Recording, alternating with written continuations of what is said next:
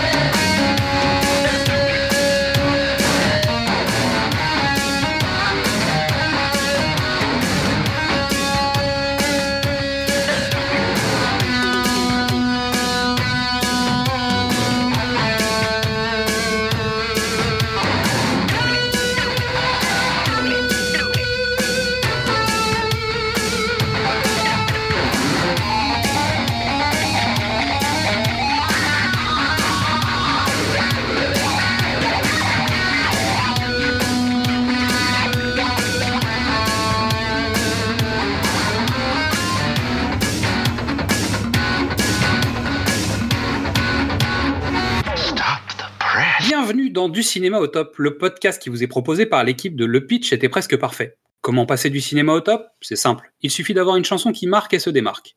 On a toutes et tous un tube dans la tête, une bande originale culte qui est dans notre playlist, et tout ça à cause d'un film. Encore un bon prétexte pour parler de cinéma, me direz-vous, et vous avez raison. Et pour cette mission, je me suis entouré des meilleurs. J'ai choisi mon homme de confiance, mon super bras droit, Mystery, en montrant mon bras gauche. Je, je la- je l'accompagne de celle qui a été capable de faire danser Jacques Napier au clair de lune. Midissa passera nous faire un coucou. Allez, c'est parti, musique DJ. Salut Mystery Alors, ça s'entend que je suis un peu impressionné par ce film et que ça fait des mois que j'attends de pouvoir l'enregistrer ou pas. Ouais, on voit que t'es prêt. Alors, est-ce que t'es ok? T'es bat ou t'es in? Oh non, non, t'as pas le droit. Oh, non, oh non, c'est horrible. Non, comment salir un héritage? Non mais j'a- j'avais promis le costume et je pensais pas que tu me prendrais au mot quand même. En tout cas, aujourd'hui, nous allons essayer de raccommoder ta face A avec ta face B. Pas mal, je l'aime bien.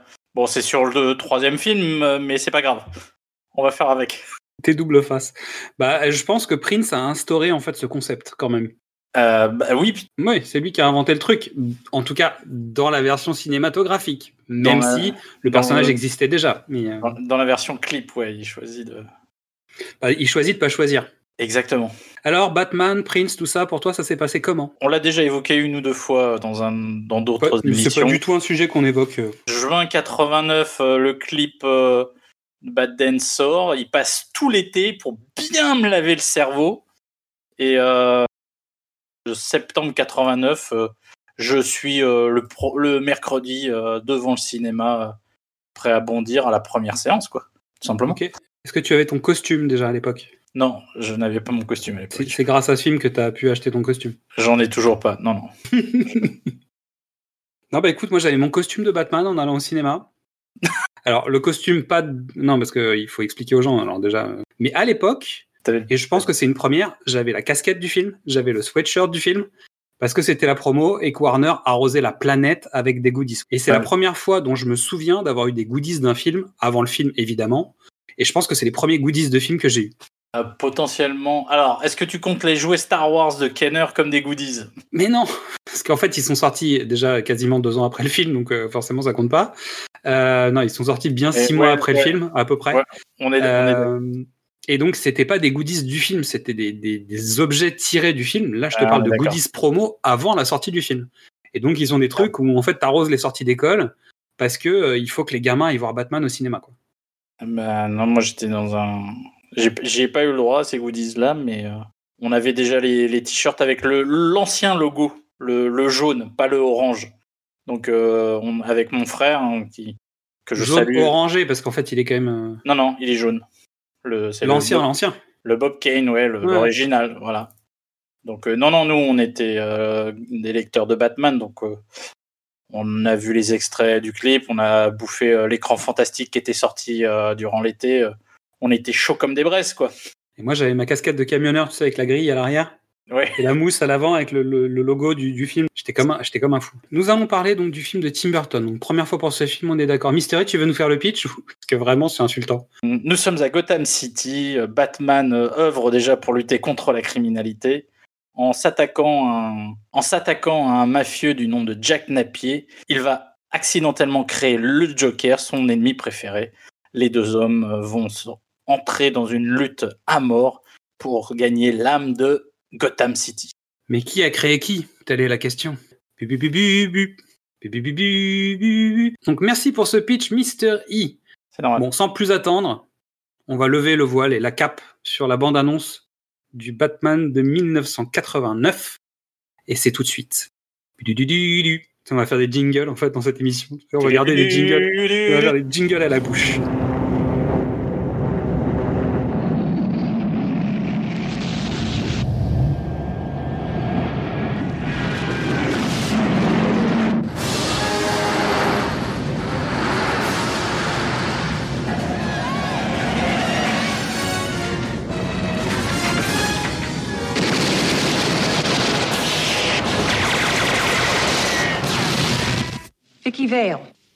Bruce Wayne.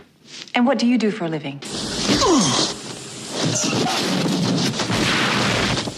Lieutenant, is there a six foot bat in Gotham City? Nice outfit.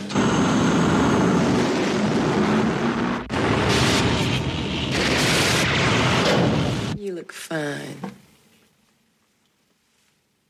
I didn't ask.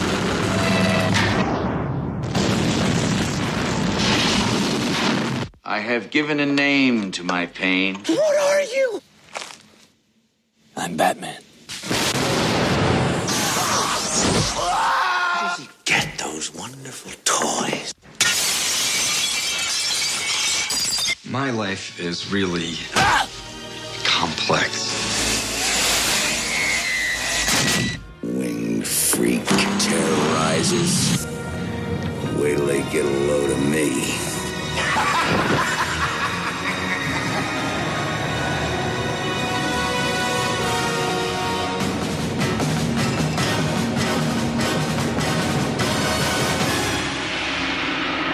Et ça donne envie ou pas Écoute, moi j'adore ce Joker Begins. C'est extraordinaire. Est-ce que c'est déjà pas un film de Batman?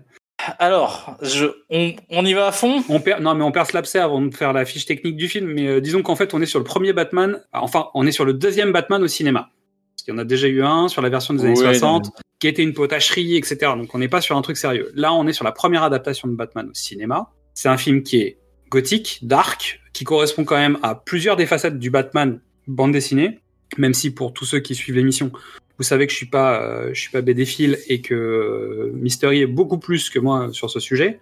En tout cas, par rapport à tout ce qu'on peut savoir euh, de Batman, ça correspond quand même à certaines facettes du personnage dans la bande dessinée. Et en même temps, on sent déjà que Burton est plus intéressé par le Joker, ou en tout cas a un attrait plus fort sur le personnage du Joker, qui a plus de facettes qui l'intéressent lui directement, parce que peut-être se sent-il une sorte de Joker lui-même, euh, Ah puisque ah. lui-même en parlera dans son film juste après, Edouard aux mains d'argent. Bref, on va pas refaire la carrière de Tim Burton. Et surtout, le deuxième film, Batman Return, euh, est, est clairement basé que sur les méchants. C'est-à-dire que Batman est intéressant, mais sans plus. quoi. C'est c'est limite, c'est lui la némésis du film. À part Batman Begins, il n'y a pas de film qui s'intéresse à Batman. Mais pourquoi? Bah alors, Tim Burton n'était pas intéressé par, euh, Sans par. Batman, il le dit, il le reconnaît. Il fait le job, mais oui, effectivement, les monstres le fascinent, il a plus d'envie. Et puis, euh, t'as Jack Nicholson, quoi. C'est compliqué de de pas se laisser bouffer par la personnalité de Jack Nicholson. Euh, il faut C'est justement tout l'intérêt du truc, c'est de montrer qu'un Michael Keaton, qui est quand même en début de carrière, il tient la route. C'est-à-dire qu'en fait, il se fait Ah, pas bouffer. Keaton, il fait le boulot et il est très bien. Et il a des débuts de Keatonnerie. Il y, a des, il y a des scènes où tu fais Ah, ça y est, ça y est, t'as trouvé tes marques, tu sais où tu peux aller. Le reste, bah, il fait la tronche et il est grave. Mais, mais oui, enfin, sur la production, Nicholson, il a, il a presque fait ce qu'il voulait parce qu'il s'est allé au producteur euh, à l'origine du projet, euh, qui est John Peters. Pour te dire, la genèse du film a été très longue. Il y a eu des faux départs, machin. Bah, Tim Burton avait été recruté à la sortie de Pee-wee. Parce qu'il était capable de monter un film vite, pas trop cher, avec des idées, Voilà. en gros.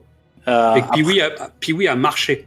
C'était pas un, un succès éclatant, Non, mais- mais, ça a mais- marché, il a rendu dans les temps. c'est une patte. C'est surtout c'est une Ouais. patte d'un réalisateur. Tu découvres un truc, tu dis ok, le mec il a des idées. John Peters qui, qui est producteur. euh, il faut savoir que c'est l'ancien coiffeur de Barbara Streisand. hein.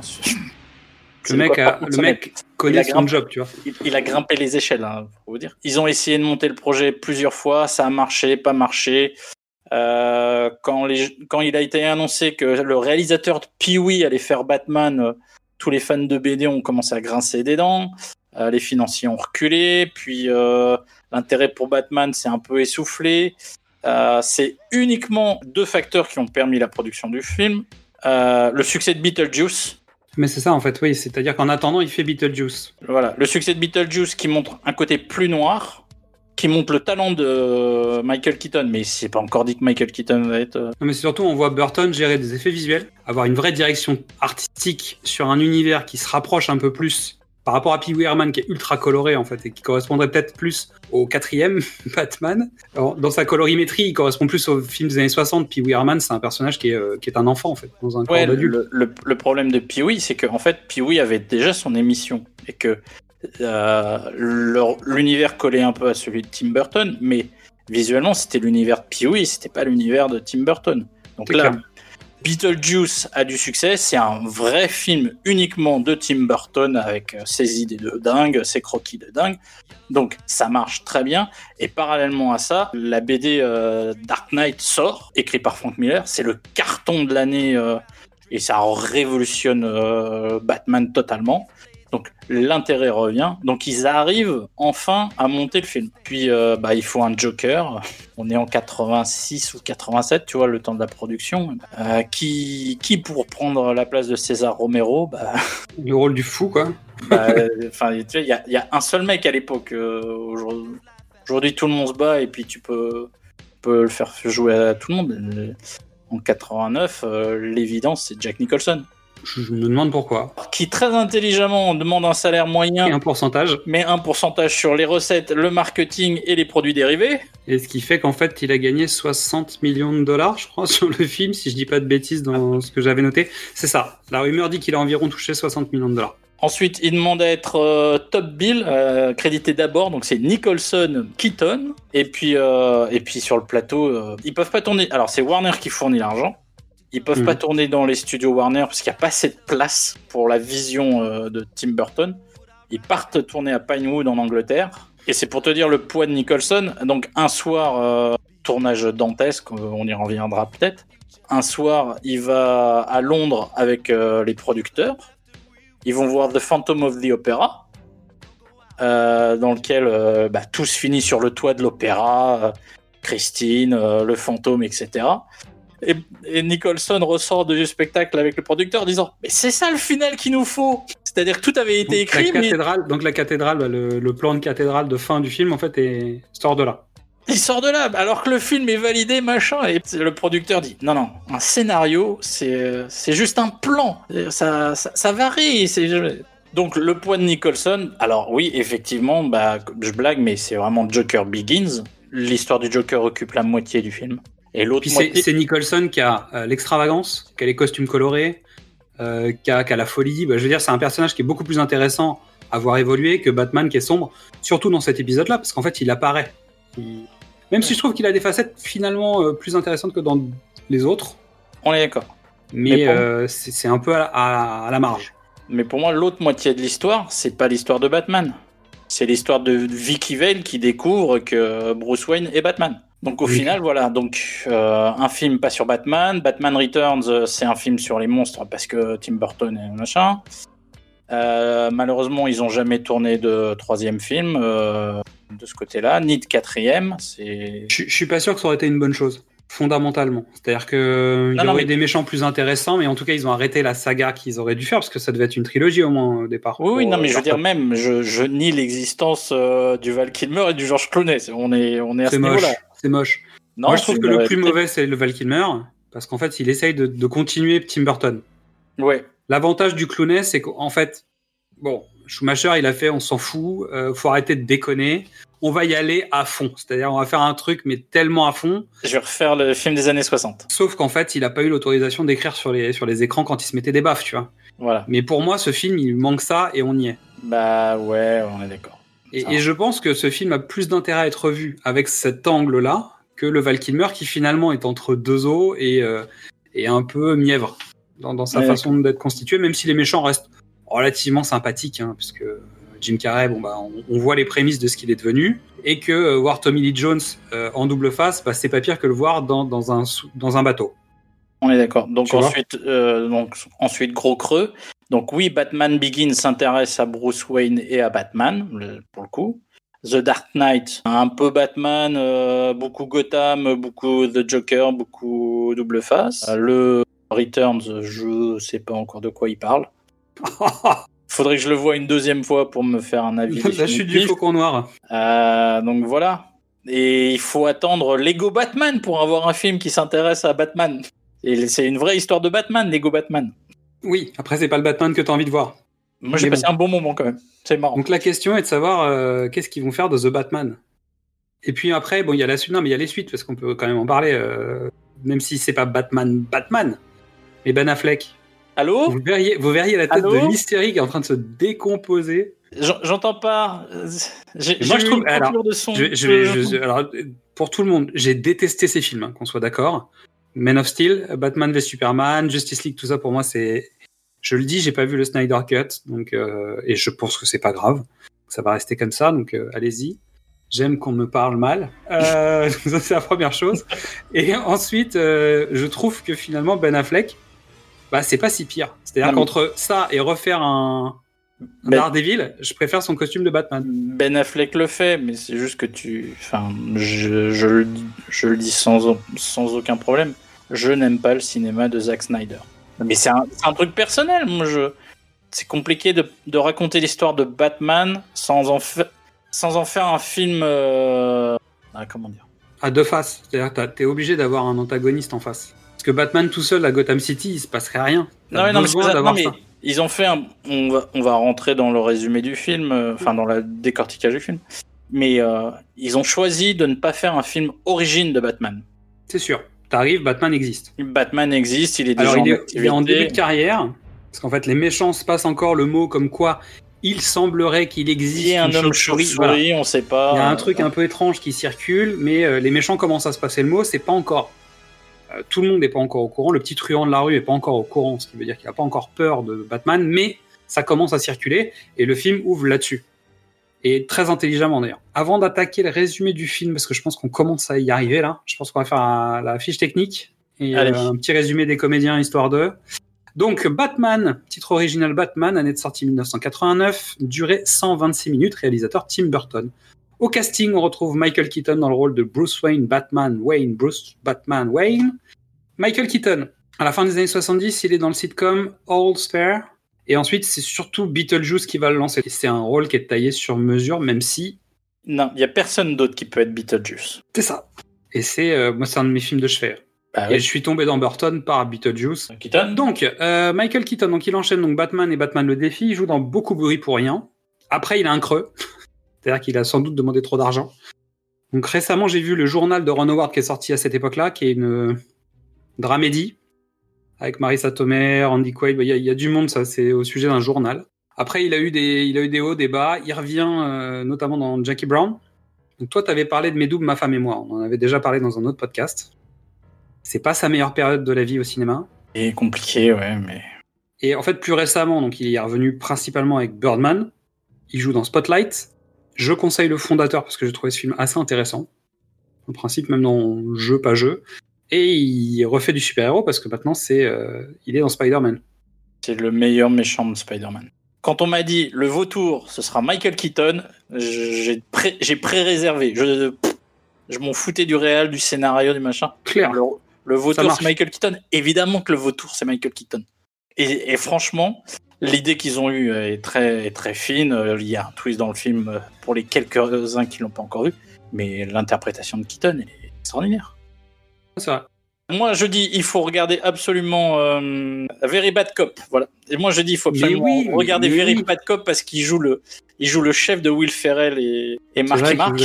Hmm. Il a trois scènes et il les vole et il est, et il est extraordinaire en, en chef énervé, silencieux. Pour juste dire que Michael Keaton, il a eu du bol de bien connaître Tim Burton, voilà les noms qui ont circulé pour jouer Batman. Alors tu vas voir, c'est la- l'annuaire en fait. hein. Alec Baldwin, Jeff Bridges, Emilio Estevez, Matthew Broderick, Kevin Costner, Tom Cruise, Michael J. Fox, Harrison Ford, Robert Downey Jr., Kevin Spacey, Patrick Swayze, Dennis Quaid, Kurt Russell, Arnold Schwarzenegger. Pourquoi? Mel Gibson, Charlie Sheen, Bill Murray. Pourquoi? Pierce Brosnan, Tom Selleck, Daniel Day-Lewis, Tom Hanks. Pourquoi? Kevin Klein. Pourquoi? Et Bruce Willis. Y sont tous passés. Tu remarqueras que dans mon, si je devais faire un film avec un frère de Michael Keaton, je prends Bill Murray Ouais. physiquement. Est-ce que tu le mets dans Batman? Mais non, je mets pas Bill Murray dans Batman. C'est pas dans le costume de Batman. C'est pas On possible. est quand même d'accord qu'il y aura un problème. Enfin, si, mais c'est Wes Anderson qui le fait, quoi. C'est Et ça. là, on a totalement autre chose. Ensuite, nous avons Jack Nicholson qui joue Jacques Napier, le Joker. Est-ce qu'on doit, est-ce qu'on doit faire une émission sur lui complète ou pas? Ouais, je On pense. comment? que Si on attaque sur Jack Nicholson maintenant, euh, déjà que j'en ai parlé pendant 10 minutes. euh, Ouais, C'est compliqué, hein.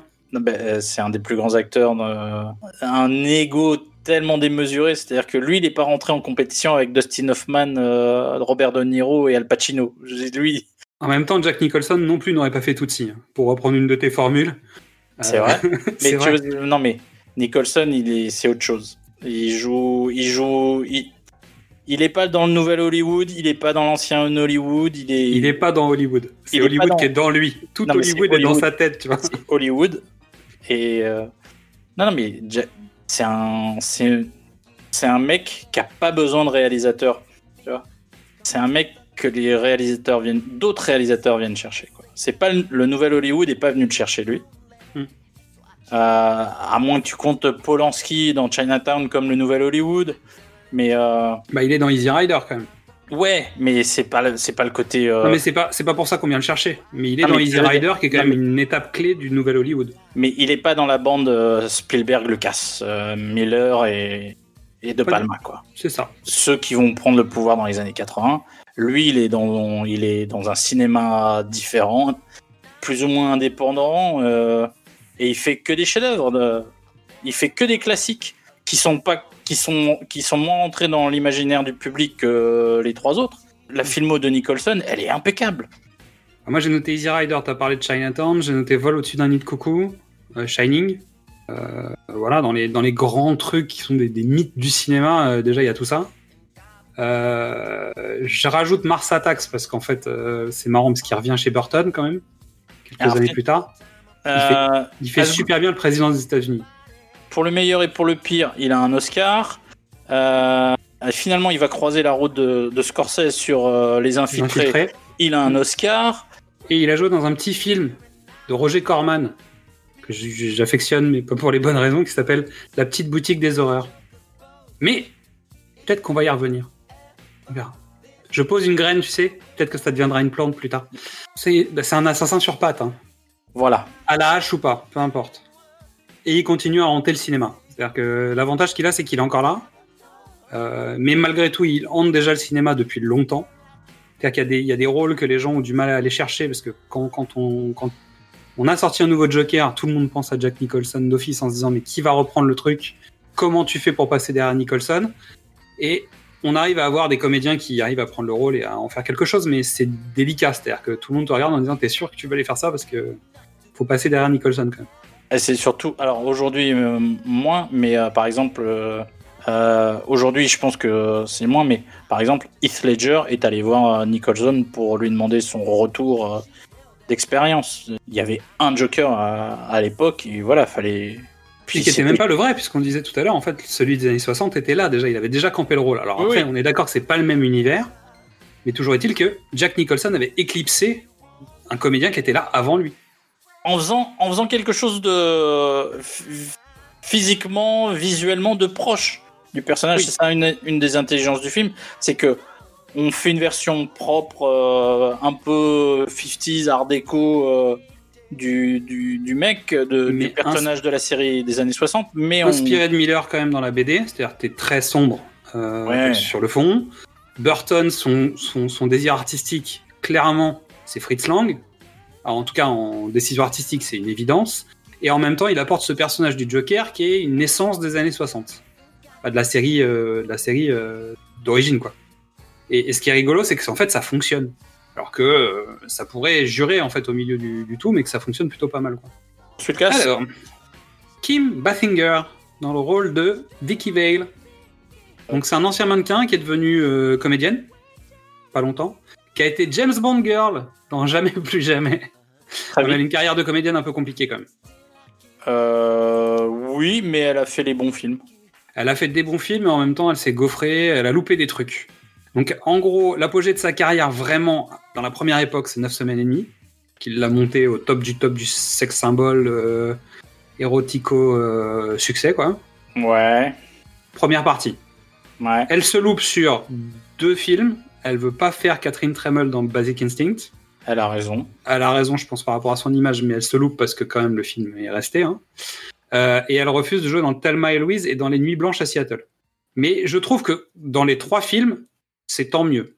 Nuit Blanche à Seattle, je trouve que Meg Ryan fait le job euh, largement, et pauvre Meg Ryan.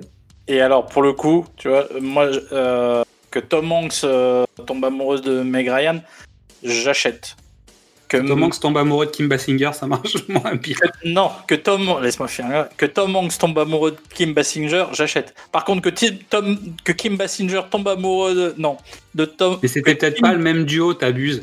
que Kim euh, Basinger tombe amoureux de Tom Hanks. Non, ça- mais je suis pas sûr que Tom Hanks ça marcherait. C'est-à-dire, tu te dis, ce gars, il est tellement euh, à son niveau, entre guillemets, dans le film en plus, qu'il trouverait la fille trop bien pour lui, il dirait pas. Mais Ça il, marche parce que Meg Ryan, Meg Ryan, elle est à son niveau, c'est-à-dire, il il n'y va euh, pas. Il n'y va pas. Il va chercher son fils qui y va. Mais tu, tu vois ce que je veux dire? Il y a un truc où. euh, non, non, mais il- même si la construction de l'histoire pourrait être justifiée, le truc. Et je, je pense qu'ils auraient pris un autre comédien que Tom Hanks. Euh, et elle fait surtout un grand retour au succès avec euh, LA Confidential en 97. Où elle est genre juste. extra. Elle joue un clone de Veronica Lake et euh, elle gagne un Oscar grâce à ça. Voilà. Qu'est-ce que tu veux? Voilà. Et après, elle fait 8 Mile, où je l'ai trouvé plutôt pas mal. Elle est Même. impeccable. Elle joue la mère d'Eminem, bah, du personnage. même si, bon, on est quand même quasiment sur un biopic. Après, euh, vie, vie compliquée, hein, elle décide de partager euh, sa vie avec Alec Baldwin, c'est épuisant. Avec Alec Baldwin et la famille Baldwin. Voilà. Non mais Alec Baldwin. Qu'elle vit avec mes doubles, ma femme et moi, tu sais. Non mais elle vit avec Alec Baldwin dans les années 80, 90. euh, Enfin, je euh, un peu compliqué, ouais. Plus récemment, elle a joué dans Nice Guys, de Shane Black, Oui. Euh, et elle a joué dans 50 nuances. Qu'elle joue. euh, Allô? Oui, on en a déjà parlé, je sais, je sais. Alors, pour la, pour la petite blague, Sean Young euh, devait avoir le rôle de Vicky Vale. Ah, je- Donc, Sean Young, euh, Blade Runner, bah ça oui. va ou pas? Pour oui, oui. replacer tout le monde, là, comme ça. Euh, mais elle a fait une chute de cheval, elle s'est cassé le bras. Et Sean Young, elle essaiera d'avoir plus tard le rôle de Catwoman. Bah Donc ouais, en fait, c'était pas fait pour elle, en fait. C'est-à-dire que la saga n'était pas faite pour elle. Ensuite, il y a Rever Vul qui joue, euh, qui joue Alexander Knox, dont, dont on se souvient comme euh, deuxième couteau dans Good Morning Vietnam. Euh, ensuite, euh, on a Michael Goff dans le rôle de Alfred Pennyworth, euh, Pat Ingle dans le rôle du commissaire Gordon. Oubliable Gordon, je trouve, dans ce film. Il est pas très mis en avant, ouais. Ouais, Ouais, c'est vraiment un personnage tiers, euh, pas très intéressant. On a Billy D. Williams qui joue Harvey Dent. Pareil, oubliable, en tout cas. Non, je suis désolé. Billy D. Williams n'est jamais oubliable. Lando n'est jamais oubliable. C'est c'est clair? Toi, t'as vu la dernière trilogie ou pas? Ouais, Donc on est d'accord qu'il est oubliable ou pas? Ouais. Ok. Et euh, j'en arrive au nom auquel je voulais arriver, Jack Palance qui joue euh, Carl Grissom, le, le chef de la mafia, en tout cas de cette branche de la mafia dans le film. Petite, petite apparition, ouais. Petit Euh, comédien quoi, d'un- d'un- D'une légende absolue, ouais. c'est ça. Et une musique composée par Danny Elfman. euh, On en reparlera peut-être après. Ah bah oui, oui. On Tu peut- peux On peut pas parler de la musique de Prince sans, par- sans parler de la musique de Danny Elfman. Ça. Bande originale inspirée du film, composée et interprétée par Prince. À la direction artistique, on a Anton Furst, qui était l- le- l'assistant d'Anthony Master sur 2001, l'Odyssée de l'espace. Et ça, c'est intéressant parce que tu dis, ah, je comprends mieux certaines choses. Il a créé un spectacle d'hologramme euh, de Light Fantastic qui a été utilisé par les Wu. Et sa société euh, Holoco a participé aux effets spéciaux de Star Wars et de Superman. Ça pose un peu le, ton directeur artistique, tu vois. Il y a un côté. euh, Il a aussi euh, bossé sur Full Metal Jacket. il est non crédité en tant que responsable des effets visuels d'une- d'un film de Lewis Gilbert en 1979 qui s'appelle Moonraker. Bing Et en voilà. 79, il est aussi directeur des effets spéciaux sur un petit film de Ridley Scott qui s'appelle Alien, le huitième passager. Mais Bon. non crédité, c'est-à-dire que le Non gars, il est crédité. pas là, tu vois, il est passé. Euh, sinon, il est producteur designer sur euh, L'Amant de Lady Chatterley, La Compagnie des Loups, Full Metal Jacket de Stanley Kubrick, 89 euh, Le Batman et 90 L'éveil. Et, et- Et c'est lui qui a dessiné le premier restaurant Planet Hollywood à New York. et Ça, c'est drôle. Malheureusement, comme son contrat lui imposait de pas refaire ce qu'il avait fait sur Batman et qu'il n'arrivait pas à trouver de boulot de réalisateur, il est rentré dans une dépression profonde et il a mis fin à ses jours. Sympa. C'était, sûr que c'était pas à côté de- à cause du Planet Hollywood? Mais c'était un personnage un peu, un peu particulier. Tout le monde sur le plateau disait qu'il aurait pu être le Joker lui-même. Ça, c'est intéressant. Voilà. Au scénario, on retrouve Sam Hamm, scénariste de Batman 1, 2, 3, ainsi que la série Batman The Animated Series. Et ensuite, il y a Warren Scarron, qui est crédité au scénario, euh, qui a travaillé sur le flic de Beverly Hills 2. Me parle. Il a travaillé sur Beetlejuice, il a travaillé sur Batman, il est non crédité sur Top Gun. Mais ça, on sait pourquoi. C'est-à-dire qu'il y a tout Euh, Hollywood, euh, en tant que scénariste, qui est non crédité sur Top Gun. Personne n'a écrit Top Gun. Personne n'a écrit Top Gun. Et on en arrive à Burton. Donc on a, on a fait Non. le point sur Burton. Non, on n'en arrive pas à Burton. Tu veux parler de qui? Alors, Roger Pratt, le, le directeur de la photographie, qui explique tout le film.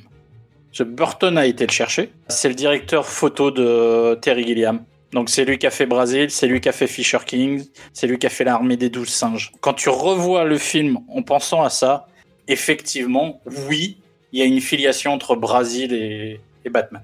Sans deck. Mais Brasil s'inspire de Fritz Lang aussi, non? Un. Bah un peu. Donc résultat, en fait, la logique, ils ont Non, les mais- mêmes inspirations. Après, c'est logique d'aller chercher un mec qui fait un truc qui ressemble à ce qui t'inspire. qui sait faire. Bon, après, Ouais. euh, euh, plus compliqué, il a, il a fait euh, le chapeau melon et bottes de cuir. Moi, je, je, je l'ai jamais revu. Mais sinon, il a fait euh, deux Harry Potter. Je sais plus les. Ah, pas mal. Attends, je- la chambre des secrets et la coupe de feu.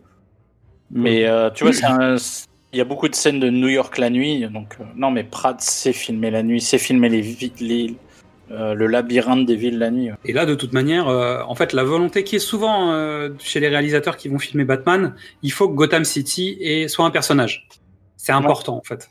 Alors après, il grouille, il grouille pas, il est impressionnant, il est massif, il est, il est tortueux, peu importe. Mais Gotham City a, dans toutes les adaptations de Batman, un rôle primordial de personnage. En tout cas, Mais- il justifie, il justifie quasiment totalement ce qui se passe. Ça, je pense que c'est Burton qui fait ça. C'est pas comme ça dans la BD le, le côté euh, prenant de, ville extrême du, est un peu importante, mais en fait, c'est juste pour mettre en opposition Gotham et Metropolis. Gotham est sombre, Metropolis est clair. Hmm. Batman et Superman, etc. Donc oui, ça joue, mais le côté vraiment architectural est pas souvent exploité et c'est un, c'est un des points distinctifs. du Qu'installe Burton, quoi. Ouais. et qui va rester même dans les quatre films dans ceux de Nolan, qui est encore là dans la série animée parce qu'on en parlait tout à l'heure, qui est là dans les jeux vidéo, parce qu'il y a carrément des jeux vidéo qui, qui jouent sur le- la, la structure même et de l'architecture de, de Gotham, notamment sur les dernières versions. Donc ouais, c'est intéressant. Burton, on va peut-être pas aller beaucoup plus loin parce qu'en fait, euh, on va juste réexpliquer que quand il a annoncé son casting, euh, Warner a pris 50 000 lettres de fans disant qu'ils étaient, euh, c'était hors de question. Avant la bande-annonce, avant l'arrivée de la bande-annonce, Et justement, j'allais y venir. tout, Mais vas-y. tout, tout le monde l'a défoncé. Ça s'est un peu calmé quand les gens ont vu Beetlejuice. Et puis en préparation, il y a eu la bande-annonce. Et là, ça a été la. f- En France, un peu moins. Aux États-Unis, ça a été la folie complète. En fait, il passait devant certains films cette semaine-là. Ces films ont fait des cartons au cinéma. En fait, les gens ont été acheter des billets pour aller voir le film, pour voir la bande-annonce de Batman. Je sais pas si t'imagines le délire. Donc, grâce au succès de Batman, il va pouvoir réaliser un film beaucoup plus personnel. On en a parlé, qui s'appelle Édouard aux mains d'argent, euh, qui est pas tout à fait son chef-d'œuvre, mais on ne doit pas en être loin quand même. J'hésite parce qu'en fait, il y a Son film le plus personnel. ouais. Oui. Mais est-ce que Ed Wood a pas des trucs qui sont plus forts du Burton Non, non. Je pense qu'Edouard aux mains d'argent est le film qui parle de Burton. Et Ed Wood est le film qui parle de l'amour du cinéma de Burton. De Burton réalisateur, alors que l'autre il parle de Burt- Burton enfant dans sa banlieue quoi. Voilà. Ouais, ok. Donc, on va faire rapidement le résumé du film, parce qu'on va rentrer dedans, en parler, certaines scènes, etc. euh, rapides, euh, parce que je pense que ça a un petit intérêt. Générique, impressionnant, je trouve, intrigant. C'est là où c'est là où ma vie a changé. C'est là où tout commence, en fait. Non mais c'est pour te dire, je suis allé au concert euh, symphonique de Danny Elfman uniquement pour ce morceau-là. Et là, la musique commence. Et je pense que la musique, alors on va reparler de Danny Elfman, parce qu'on est obligé, pour ce film, et c'est aussi pour l'ensemble de sa carrière. hein. Mais Danny Elfman, c'est un compositeur de la, pop culture, c'est-à-dire, c'est, c'est, s'il y a, quelques réalisateurs de la pop culture, parce que je peux pas éloigner John Williams de cette affaire-là, mais Danny Elfman, il a signé beaucoup de musique de la pop culture d'aujourd'hui. Ouais. Danny Elfman a composé, euh, à mon goût personnel, de très grands scores. Même s'il a une touche, Danny Elfman, en fait. Non, pas, mais alors, pas, Mais du, tout. Mais alors, pas Dans- du tout. Mais c'est comme. John Williams, il a une patte John Williams, c'est Voilà. quand même de la folie. Alors, des malfrats, donc il parle de la chauve-souris. I'm Batman, ça y est, the first one. C'est parti. Non, non, tu peux pas faire comme ça. si, on est obligé. Ah. Ah mais non, oui, Mais évidemment non, que non. Bah, alors je vais te laisser faire, t'as raison. Non mais t'as raison. Ah mais, non, mais vas-y, vas-y. On découvre Gotham City de nuit. Une famille sort du cinéma, un couple avec un enfant. Ils cherchent un taxi, ils en trouvent pas. Ils se perdent dans les ruelles de Gotham. Ils ont une carte, et là il y a un indice pour toi qui est chez toi. Ils ont une carte de la ville. Et euh, le père dit non mais cache ça, ça fait touriste en gros. Euh, et ils, ils tombent dans une ruelle et ils tombent sur des malfrats qui vont essayer de les braquer. Et là, Batman arrive. C'est la scène, euh, c'est la scène originelle de Batman, la mort de ses parents euh, à la sortie d'un spectacle. Et tu te dis, tiens, on va, on part sur un film, un film qui va Origins. Origin, voilà. Et bah pas du tout. Twist. Je vous le fais sans vous le faire. Et ça, je trouve que c'est première touche d'intelligence euh, d'écriture Ouais, plutôt clairement. agréable. de réalisation, d'écriture, parce qu'en fait, il reprend, il reprend des touches de plans qu'on a vu, qu'on a revu maintenant euh, 20 fois. Euh, parce qu'à peu près dans toute adaptation de Batman, maintenant, on te le fait. Même dans la série télé Gotham, ils te le font, en fait. Donc, euh, c'est c'est partout. Euh, tu peux pas passer à côté. Les jeux vidéo te le refont. Même parfois, Batman a des cauchemars où il revit cette séquence. Bon, bref, on l'a mangé. Et je trouve que là, pour le coup, premier film euh, sérieux adapté, et là, ils te le font sans te le faire. Et c'est très bien. On la reverra après, évidemment, hein, parce qu'il y a un moment, il y a un flashback sur les origines. Mais ils le font pas d'entrée de jeu et c'est plutôt efficace. Donc tu, comm- tu commences par un générique sur un logo Batman en pierre avec une musique euh, qui est restée le générique de Batman jusqu'à jusqu'à bah, jusqu'à Hans Zimmer. euh. Tu commences par ça. Ensuite une scène intelligente où tu tu rappelles les origines sans le faire et tu rentres tout de suite dans l'action. Mais Et surtout, tu comm- et la scène suivante, c'est tes, tes malfrats qui sont en train de parler de ouais, mais tu sais, j'ai entendu dire que machin. Et là, d'un seul coup, tu vois une silhouette, ça arrive, je suis Batman, waouh Iconisation du personnage direct. C'est-à-dire que t'as un truc qui pose ton personnage d'office. Ensuite, t'arrives sur euh, Jack Napier qui est devant la télé à regarder, euh, à regarder Harvey Dent qui parle sur les, sur les méchants. Il ricane. Et là, ça y est, ça commence, quoi. la, la, Nicholsonnerie commence, quoi. Non, mais il y a, aussi une réalité. C'est aujourd'hui, tu, tu mets un super héros à l'écran, tout le monde y va. En 1989, euh, il y a eu le Superman de Richard Donner en 76 qui a, bien marché. Euh, mais la série s'est tellement cassé la gueule que le quatrième film, c'est pas c'est euh, la Canon qui le, tu vois, qui a récupéré les droits en, en trichant un peu, machin, pour faire une grosse bouse. Euh, le grand public que tu as besoin d'emmener euh, devant les écrans, il y va pas pour Batman, quoi. Il y va pour Jack Nicholson. Faut que tu, faut, faut donner la part du lion à Nicholson. Clairement. Après, ça marche parce qu'en fait, pour l'instant, Batman, il faut qu'il reste énigmatique. C'est aussi l'intérêt du film, c'est-à-dire que tu passes sur le méchant, bah, en tout cas, sur celui qui va devenir le vrai méchant du film, pour pouvoir éviter de trop parler de ton personnage principal parce qu'il faut qu'il reste un peu mystérieux et que tu saches pas trop de quoi il, il retourne. Donc, euh, et puis c'est- ça évite les, les scènes en costume où peut-être le mec peut pas trop bouger, etc. aussi. hein. Ouais, c'est un des inconvénients de, de ce Batman-là, c'est que Le il est costume très- est un peu rigide, quoi. il, il est très beau, mais il est pas très mobile, quoi. Mais ça se voit pas tant que ça. C'est-à-dire, ils arrivent à s'en sortir parce qu'en fait, il y a des astuces de mise en scène, des astuces de cadrage, des astuces de montage. Il y a, du découpage dans tous les sens. Euh, juste un petit point, moi j'ai vu la version HD, je pense, euh, du film. Il y a eu des retouches. Ça, c'est pas un saccage, mais le film est devenu plus lumineux que le souvenir que j'en avais de la VHS et de l'époque euh, ciné.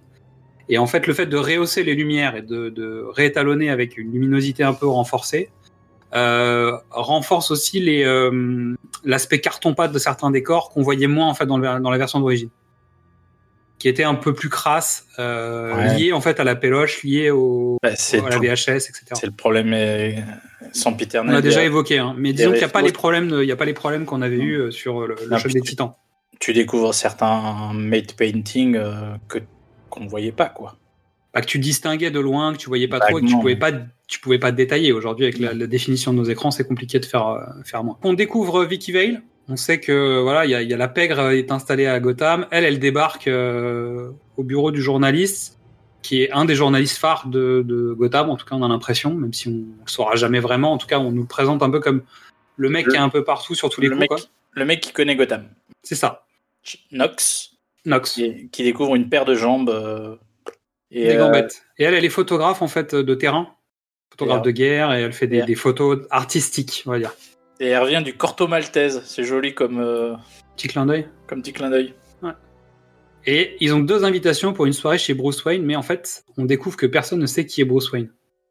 C'est-à-dire, tout le monde en a entendu parler, mais personne ne connaît sa gueule. Nox ne connaît pas la gueule de Bruce Wayne. Donc le parrain, il est pas content, parce qu'en fait, on lui, on lui chie dans les bottes un peu. Hein? Et puis surtout, en fait, euh, Jack Napier, il se tape sa femme. Mais ça, tu sais pas encore que lui, il sait, que l'autre sait qu'il sait pas.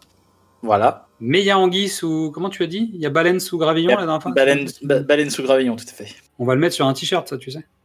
Et il demande à Jack de faire un job pour lui. Parce qu'il lui fait super confiance, ok? Parce que c'est son super bras droit en français. Et donc, il envoie Jack. Et en même temps, il appelle les flics. En gros. On est dans la soirée de charité chez Bruce Wayne. Vicky Vale demande à un homme dans le couloir s'il sait à quoi ressemble Bruce Wayne. Et là, c'est Michael Keaton qui lui dit non, je sais pas, je vois pas. Et on commence à avoir une Keatonnerie là. Mais c'est euh, c'est le Keaton Loki. Mais en fait, c'est là où tu retrouves Burton. C'est un mec qui est, qui est pas à sa place, qui est, qui sait pas comment faire en société, qui, qui a pas les codes. Ah oui, il est mal à l'aise dans son rôle, oui. Il s'assume pas complètement, surtout. Mais il s'ass- il s'assume, mais il s'assume pas. Voilà, c'est Bruce Wayne. Alors, normalement, Bruce Wayne est un playboy millionnaire. Là, on n'y est pas encore. Hein. On n'est pas, on n'est pas dans le playboy. On est dans le Val Kilmer millionnaire. le fait mieux, hein. Tu sais Euh, Bale, Là, on le- est. Bale le fait très Évidemment, bien. Voilà. très très bien même. Mais tu vois, on est. Non, mais il, ça- il assume plus son statut euh, social. Après, tu peux dire que c'est un choix que Bale fait dans, dans la trilogie Nolan pour euh, brouiller les pistes. Et comme là, on est au début de Batman, euh, il l'a pas encore fait. Oui. Mais là, en fait, euh, Christian Bell, en plus, il a le, le côté démesuré du mec qui, d'un coup, a un problème au restaurant, va racheter le resto. c'est pas grave, tu vois. Et il va se cacher vraiment derrière une façade qui est ultra expansive. Oui. Alors que là, en fait, sur ce personnage, on est encore sur un. il- s'assume quasiment plus en Batman qu'en Bruce Wayne, en fait, sur ce personnage-là. Non, mais là, il est. Pour, pour faire des comparaisons avec le- la tri- tri- trilogie Nolan, on est euh, au, au troisième acte de Batman Begins. Il, est, rev- il, vient, il, vient de re- il revient en ville, quoi. Il s'est un peu installé. On, on serait en- on serait entre Batman Begins et Dark Knight, quoi. Ouais. Il s'est installé, il a décidé d'être Batman, euh, il a fait deux, trois coups, machin. Il n'a pas encore fait son coup marquant. Ça reste une rumeur. Donc euh, voilà, il est revenu à Gotham pour l'instant. Les flics viennent chercher euh, Gordon pour le- lui dire qu'ils ont reçu un tuyau comme quoi il allait se passer quelque chose chez Acmil, Acmil Chemicals. Je me rappelle plus le nom de la boîte. Ac- Access Chemicals, ou un truc comme ça. Là où est parti Jack Napier. Euh, Gordon envoie ses hommes et part de la soirée. Alfred prévient Bruce. Bruce va vérifier les caméras de surveillance, mais d'abord, il tombe sur Knox et Vale en train de se foutre de la gueule de son, euh, de, de son musée des, des- des tenues vestimentaires. Bruce tombe amoureux de Vicky Vale, mais qui ne peut pas tomber amoureux de Kim Basinger? Cette époque, Hein difficile. Même moi qui aime pas les blondes, je suis tombé amoureux de. Enfin, j'ai j'ai pas un goût prononcé pour les jeunes femmes blondes. Kim Basinger, c'est quand même une femme d'une extrêmement belle. C'est la seule lumière du film, c'est pour ça en fait que tu tombes amoureux parce que tu sais, il Ah. fait nuit et t'as la seule lumière du film, c'est sur elle quoi. L'air de rien, c'est vrai. T'as que des Bah, bruns sûr. et t'as Ouais. deux blondes. La, la femme La- de La femme de, de Grissom. voilà la femme du mafieux qui est jouée par euh, Jerry Hall, euh, Madame Mick Jagger à la ville. La lumière vient des femmes. Tiens. C'est ça. Et de Jack Napier, Joker. Oui, la couleur, en tout cas. Lui, il apporte la Oui, couleur, mais lui, t'as il la- le jour et la nuit. nuit. T'as le jour et la nuit, d'où la danse au clair de lune aussi, qui doit avoir une résonance hein, quelque part.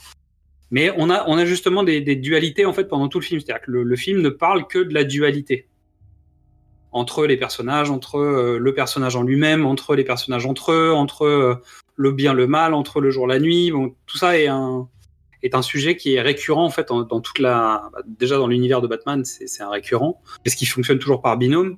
Même certains personnages eux-mêmes sont des binômes à eux tout seuls. Le film tourne autour de ces thématiques-là. Résultat, euh, arrivé à l'usine, les flics débarquent alors qu'ils devraient pas. Traquenard, les hommes de Napier en fait sont, pris au piège. Arrivée de Batman, donc il y a toute une espèce de, de situation qui finit que euh, Jacques Napier tombe dans une cuve de produits. On pense qu'il est mort, mais peut-être pas. Et là, on a perdu Jack Nicholson au bout de 15 minutes de film. Tout le monde est en dépression dans la salle.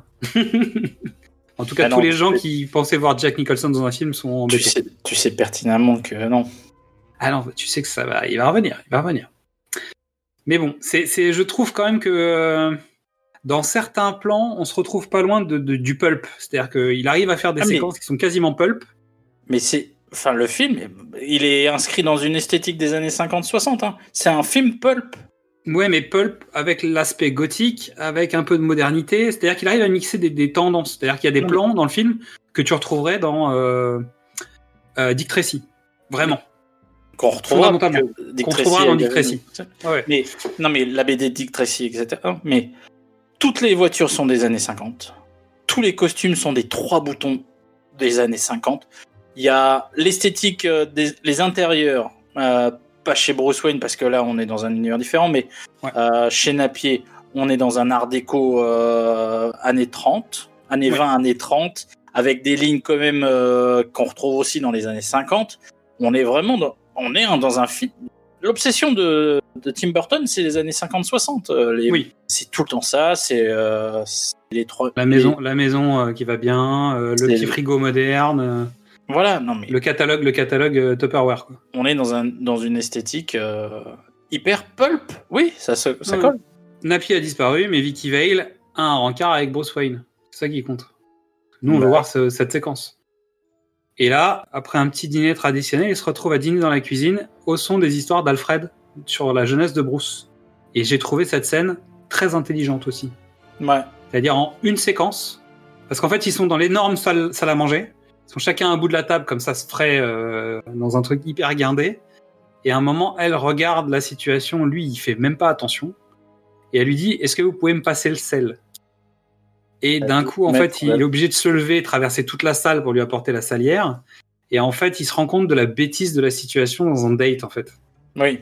Qui décide de prendre les assiettes, ils vont dans la cuisine avec Alfred, et Alfred raconte des trucs pendant qu'ils sont en train de manger côte à côte. Et d'un seul coup, Bruce devient humain. Alors plus qu'humain, je trouve que tu vois, il y a la première, le, le, le, le dîner d'apparat, c'est justement un dîner d'apparat, et elle est franche, elle fait, elle, elle pète tout ça, et elle veut rentrer dans l'intime. Et il se sent suffisamment en confiance avec elle. Et je trouve qu'ils réussissent ça sur rien. C'est-à-dire en deux plans, Ah non mais une, sé- une séquence, bah, je veux dire, c'est un truc euh, hyper efficace pour le coup. Ah, Et puis surtout, c'est, ça joue à l'interprétation, parce qu'il y a une, il y a une espèce d'alchimie entre, entre deux qui fonctionne quand ils sont dans la cuisine. Clairement. Qui fonctionnera moins quand ils sont dans le lit après, mais qui fonctionne beaucoup là. Donc pendant ce temps, il y en a un autre qui est passé à table. c'est Jack Napier qui est en train de se faire rapiécer euh, la tronche. Et là, le monstre est né, ça y est. Euh, donc, ce qu'il faut savoir, c'est que les instruments chirurgicaux qui sont utilisés à ce moment-là pour re- reconstruire la gueule du Joker sont les mêmes outils qui seront utilisés dans, dans le cabinet dentaire de Steve Martin sur Bill Murray dans la petite boutique des horreurs. Et la blague, c'est qu'en fait, Jack Nicholson, lui, il a joué dans la petite boutique des horreurs, l'original de 1960 de Corman. Ah, c'était. Ouais. Génial quand même. C'était une volonté ou pas? C'est la question. J'en sais rien du tout. C'est une anecdote. Après, la, la grande question, c'est est-ce que c'est une vraie anecdote ou pas? Je veux bien y croire quand même. Donc, en fait, La Petite Boutique des Horreurs, donc, qui est le film de, de Frank Oz, est sorti en 1986, donc avant. Et je pense que c'est un clin d'œil pour Jack Nicholson. C'est genre, regarde, on t'a retrouvé les instruments de La Petite Boutique des Horreurs, toi qui as joué dans La Petite Boutique des Horreurs dans les années 60. Je pense que c'est un. C'est un- une sorte de, de easter egg pour Jack Ouais, Nicholson. voilà. C'est un prop master qui s'est fait plaisir. Donc le visage du Joker est inspiré euh, pour les coins de bouche un peu euh, profonds, euh, incisés euh, par l'homme qui rit en 1928. Mais bon, je pense que vu tout ce qui a été dit sur Joker récemment, je pense qu'on sait d'où ça vient. On est d'accord. On est d'accord. Ensuite, peut-être pas, peut-être pas. Si ça se trouve, euh, les gens ne savent pas que le- l'inspiration du Joker, c'est un personnage de Victor Hugo. ouais, mais bon. Cocorico, euh, merde Ouais, voilà, c'est ça. Zut. Ah, Faut le le dire monde- quand même. Tout le monde va penser que c'est euh, le mauvais film euh, de Todd Phillips. Alors, non, non, les origines C'est du le mec qui l'a Joker. taclé, quoi. Allez, c'est parti, bim, cadeau. Mais je suis d'accord, hein, donc on peut y aller. hein. Ah Bah, non, je suis mais d'accord, ouais, ouais, je suis d'accord. C'est pas un film sur le Joker. Je... C'est un mec qui, qui se déguise comme le Joker, mais c'est pas le Joker. Voilà. Ça y est, c'est dit, c'est fait. Suivant. Alors, pour revenir à des choses plus légères, euh, Vicky et Bruce fricotent. J'ai noté Kiss Kiss Bat Bat. Pas mal. c'est pas terrible, c'est pas terrible. Si, Pendant si. ce temps-là, euh, Jack Joker euh, rend une visite à son boss. Donc, il- Jack Palance pense que c'est sa copine qui arrive, mais non, surprise Et là, on voit la première vision du Joker, donc en clair-obscur d'abord, puis dans la lumière. On est à la 38e minute, c'est-à-dire que le film il fait 2 heures et quelques, à deux- une 126 on a dit tout à l'heure, Ouais. qu'on découvre le Joker, 38e minute de film. Et moi, j'aime beaucoup. C'est un film d'ambiance. C'est pas un film d'histoire. C'est un film d'ambiance. Mais ça, ça va bien en fait, le rythme il est... euh, Étonnamment, en fait, on s'ennuie pas jusqu'à maintenant. Il y a Non. beaucoup de séquences où ça parle, etc. Donc a- c'est pas un film d'action. En revanche, euh, ça s'installe tranquillement. Petite alternance, il y a Vicky qui dort et Bruce la tient dans les bras. D'un seul coup, euh, elle se réveille, lui il tourne la tête et il s'en va. Euh, et d'un seul coup, elle se réveille et elle le voit en train de dormir la tête en bas. Et là, c'est la séquence un poil too much. Oui, on est d'accord. C'est, là, on n'est pas impartial sur ce film. Vous l'entendez bien. Mais on est d'accord que s'il y a un truc qui a mal vieilli, c'est ça. c'est ce truc qui est un peu bizarre. Euh, surtout que t'as l'impression qu'il pionce, alors qu'en fait, à la limite, il ferait de la méditation, ça passerait, tu vois, mais là, il pionce, quoi. En tout cas, on a l'impression qu'il pionce. Il est de dos, donc en fait, euh, on a l'impression de rien. Ça se trouve, il est en train de Ouais, faire de la médite, hein, on sait pas. Pendant ce temps-là, donc le Joker a vidé son chargeur et plus si affinité sur son ancien patron. Il prend sa place. Et là, pour le coup, sa copine arrive. Et là, elle comprend pas ce qui lui arrive.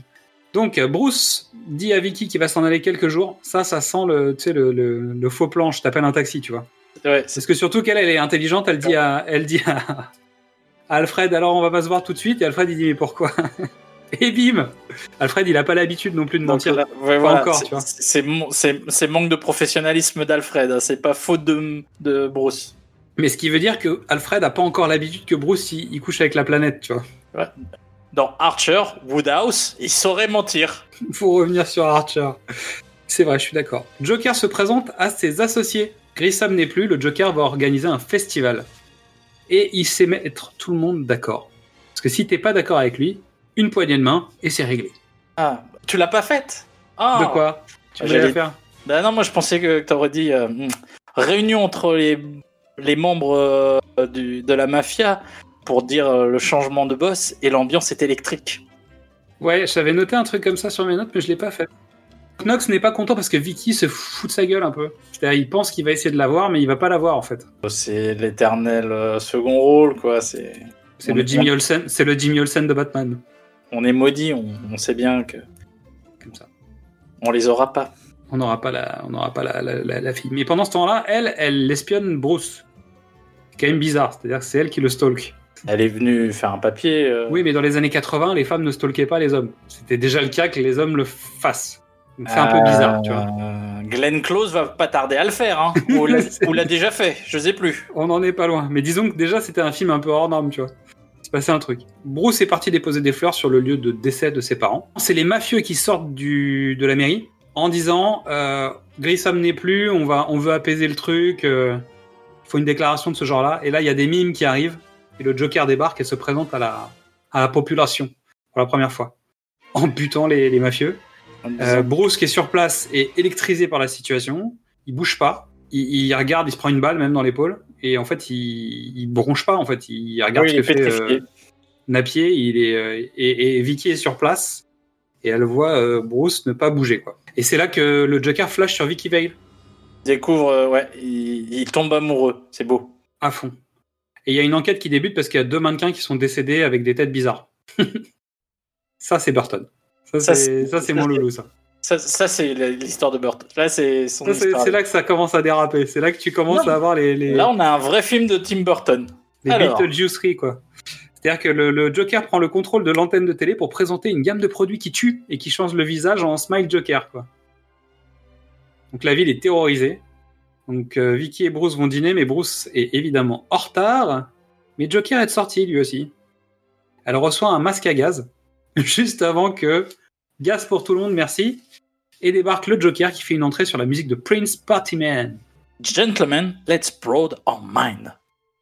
Et là, happening sur les œuvres qui sont au restaurant. Et tu notes quand même que ce restaurant est un annexe, euh, tu sais, du MoMA, tu vois. Exactement. Un peu Moma, un peu Guggenheim. Ouais. Ça tourne dans tous les sens. Mais ça reste un, un resto où il y a quand même des sacrées œuvres d'art. Petit message de Burton aussi ou pas?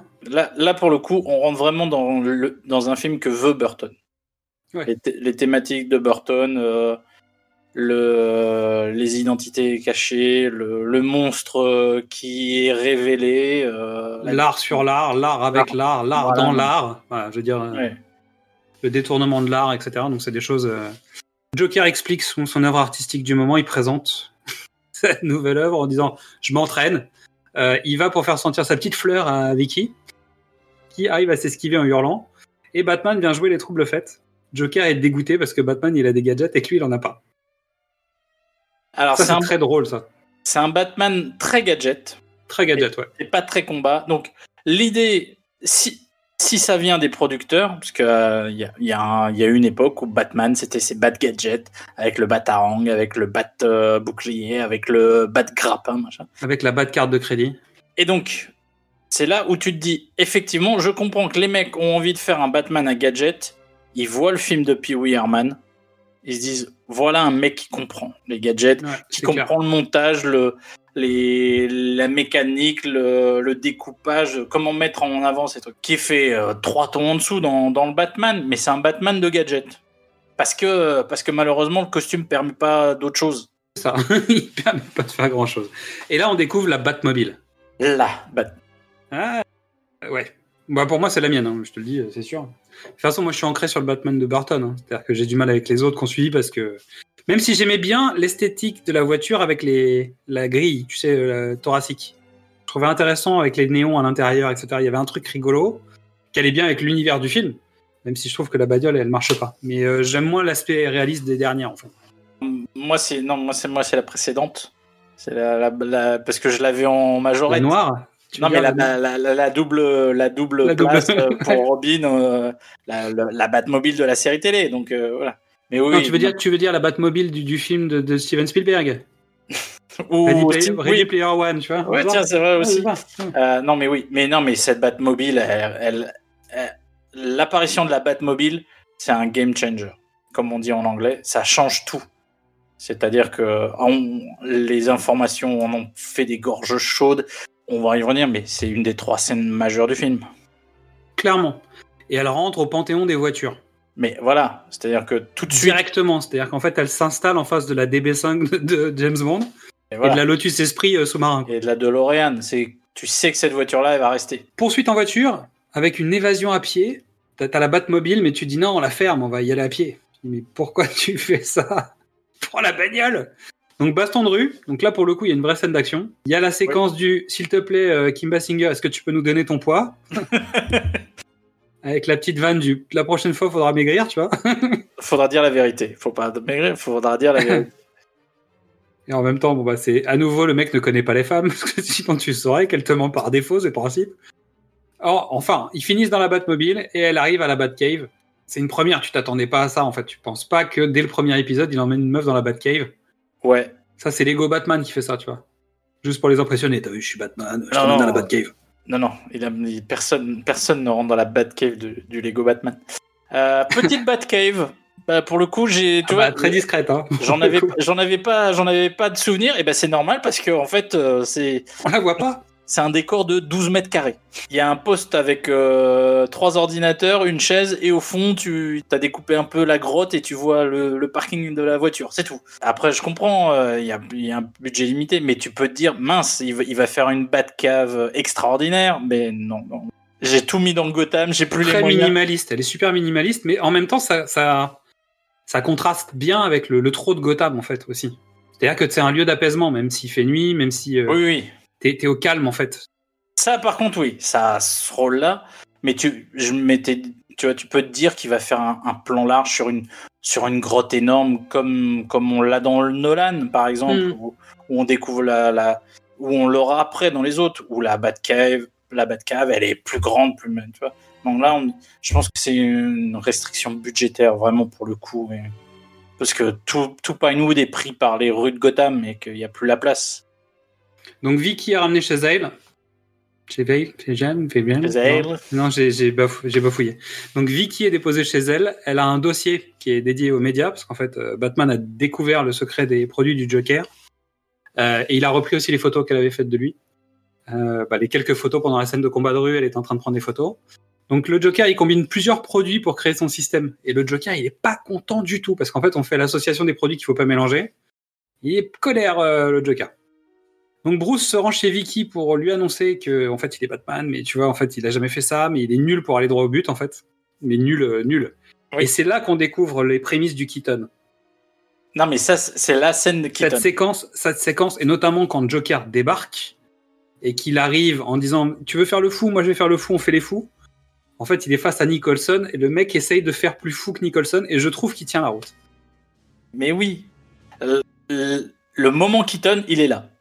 Euh, je suis, je sais pas quoi faire, je suis un peu coincé, je, je bafouille, je, ah, je sais pas. euh, les meilleurs moments d'inspiration de, de Hugh Grant, par exemple. Et ça Et- marche, ça marche très ça bien. marche. En, Et en fait, c'est là où, c'est là où on comprend pourquoi euh, Burton l'a choisi, c'est parce qu'il veut ça. Oui, mais il l'avait sur Beetlejuice. Il y a des Oui, moments non, où il est comme ça. Plein. Oui. Parce qu'en plus, il est lâché, il est dans son costume. C'est différent. Là, le problème, c'est qu'il est dans un costume, et quand il est dans le costume, il doit pas jouer. Et quand il est dans Bruce Wayne, il doit pas jouer non plus. Parce qu'en fait, il a des rôles très campés, avec euh, des, il est très, très sharp, en fait, dans ses rôles. Et le seul moment de folie qu'il a, il est là. Le seul moment où il est lâché, c'est ce moment-là. La marque de fabrique, c'est le pétage de plomb, donc euh, bah, il, Ça marche. il, il a le droit. On lui en a écrit un beau. C'est ça, c'est pas mal. Et donc là, le Joker le flingue, mais juste avant, il lui cite une petite phrase qui fait tilter Bruce et qui le fait voyager dans le temps. Qui se rappelle en fait de la mort de ses parents et il projette un Jacques Napier que je trouve être très bien casté. Parce qu'il y a un truc dans ce, dans ce comédien euh, qui marche très bien et il voit la séquence où ses parents sont fait tuer par un, un criminel qui, a priori, s'avère être sans doute Jack Napier. La question c'est est-ce que Bruce projette ou est-ce que c'est vraiment son vrai souvenir? À mon sens, c'est interprétable. Alors, mm, tout le, moi, de ce que tout le monde dit que c'est un souvenir, c'est vrai. Le scénariste euh, dit Je me suis fait pourrir, c'est pas moi qui ai écrit cette scène, c'est pas moi qui ai décidé. Donc, euh, non, non, c'est un vrai souvenir. Dans ce monde-là, c'est vraiment Charles Napier qui a tué les parents de Bruce Wayne. Joker, minuit, le festival. Joker va offrir 20 millions de dollars en cash.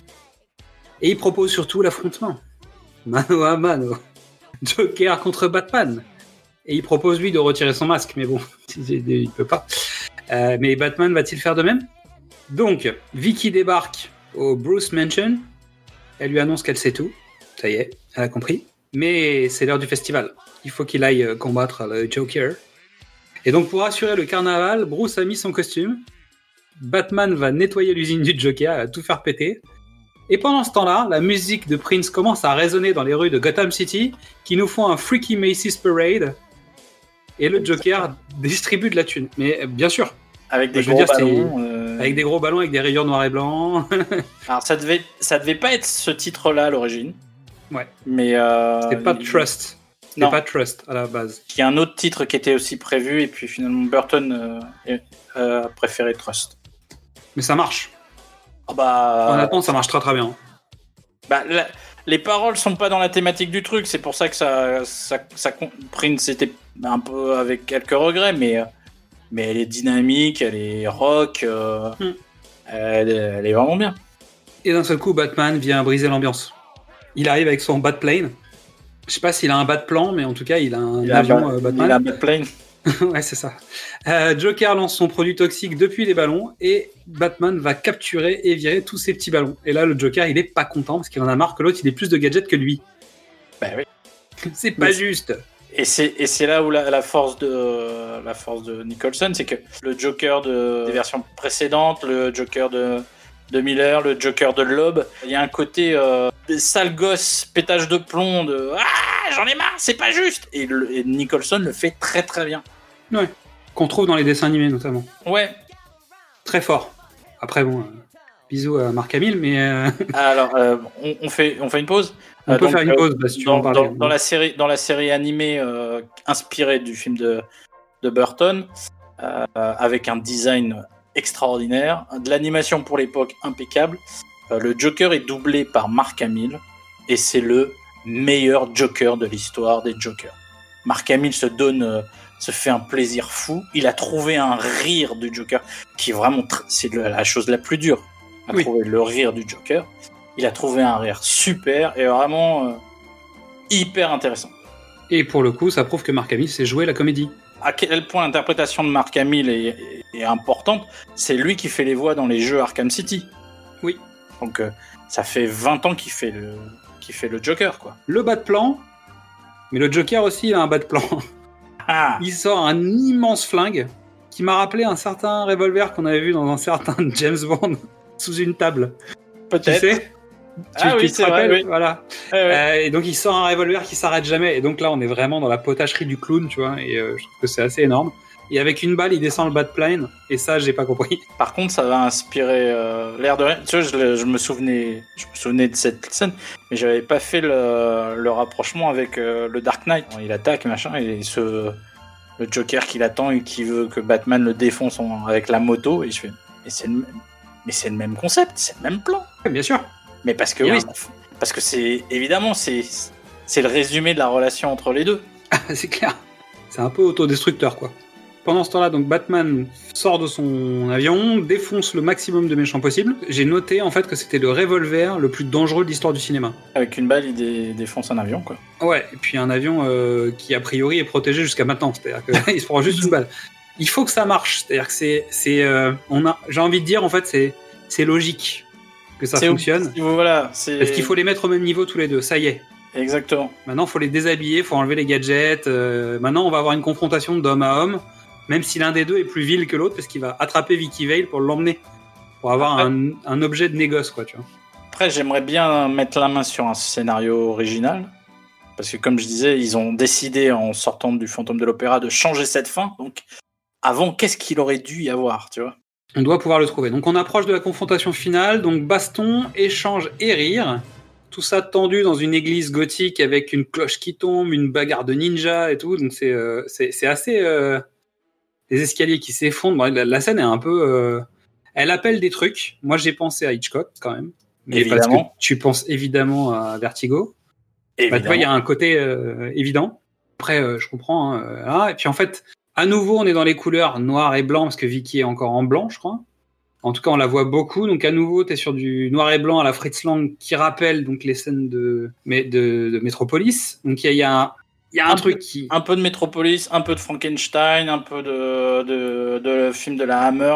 Ouais, Notre-Dame En fait, de Paris. Bah, tu vois, Toutes les influences de Burton sont là, ouais. tout est convoqué dans cette scène quand même. C'est-à-dire que même si cette scène a été écrite peut-être euh, tard par rapport à la prod, elle a tous les atours et tous les attraits en fait d'une scène burtonienne.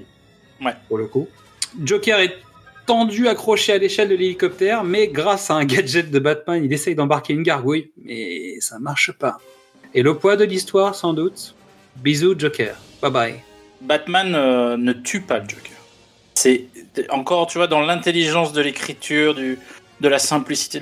C'est le Joker lui-même, quoi, Il se tue. qui se tue parce qu'il lâche pas.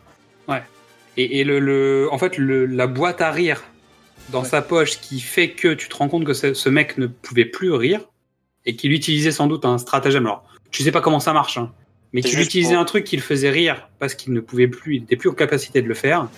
J'ai trouvé que c'était un truc qui était tellement triste. Non, Quand j'étais petit, bah, je veux dire, j'étais jeune quand j'étais voir Batman. J'ai trouvé que c'était glauque et triste. c'est un, c'est un rire obsédant. Oui. Jack Nicholson a quelques rires euh, un peu dans- de ci, de là euh, dans le film, qui sont des, des bons rires. J'ai surtout le rire très, très grave du oh, hop, oh, hop, qui marque. Mais oui, ce rire entêtant, lancinant, euh, mécanique, c'est un des meilleurs rires du Joker. Quoi. Et c'est- celui-là, il te reste dans l'oreille. quoi. Ah bah oui, ça, il bouge pas. Et puis surtout, il finit. T'as l'impression qu'il finit le film. C'est ça. Mais sauf qu'en fait, il finit pas le film. Parce qu'il y, a une- il y a des scènes après. Il y a des scènes Mais t'as après, mais- l'impression qu'il finit le film. Que c'est la fin du film. Bah, la, la mort du Joker, c'est la fin du film. Après, c'est l'épilogue, c'est machin. Ouais, ouais, c'est l'épilogue. Mais disons que t'as l'impression que le film pourrait s'arrêter là-dessus. Ce qui a dû être le cas à un moment sur une écriture, peut-être. Oui, je comprends, mais comme tu dois vendre le deuxième et tu fais une ouverture et machin. Tu, tu peux pas finir sur la mort du méchant. C'est-à-dire Mais que tu tu, finis- peux pas terminer ton Non. plan sur le climax euh, Non. positif du film pour la plupart des gens du public, qui est potentiellement pour le réalisateur le climax négatif, parce qu'il a perdu le seul personnage qui l'intéressait du film. Donc pour lui, c'est une tragédie. Pour toi, c'est un film de super-héros. Tu vois. Il y a un Je suis moment où- Tu vois le seul personnage, regarde, euh, Vicky Vale, c'est euh, le personnage de Winona Ryder dans Edouard Main d'Argent. hein. Et t'as besoin de cet équilibre, c'est la belle et la bête. Oui, oui. Sauf qu'en fait, il y a deux bêtes pour. euh, bah, Il y a deux belles si tu considères que Bruce Wayne est plutôt pas mal. Et il y a deux bêtes, parce que t'as euh, le, le, le Joker et le Batman. Et c'est là où en fait euh, il y, a, il y a un équilibre qui est étrange dans ce film et que en fait euh, peut-être un personnage de trop. Pour moi. C'est pour ça qu'il les met de côté. Tu sais, à chaque fois, il a jamais les trois en même temps ou très peu. C'était une scène où ils sont tous les trois et la scène de fin. Parce qu'en fait, il, il, il peut pas gérer cet équilibre à trois en fait. C'est- pas logique. Ça marche en binôme. Ah, C'est pas un tri. alors, c'est- C'est-à-dire qu'il essaye d'avoir un triangle amoureux en disant que le Joker est amoureux de Vicky Vale, mais ça tient pas la route. Et je Parce pense que tu sais qu'il peut pas y avoir de limite, c'est-à-dire que le, Joker n'a pas de limite, donc au pire il élimine l'adversaire, ce qu'il fait dans sa scène, ce qui correspond tout à fait à son profil. Mais en fait, je pense que il y, a une- il y a une rupture, il y a une rupture dans l'écriture. Et ben, euh, on l'a dit, hein, ils ont changé la fin.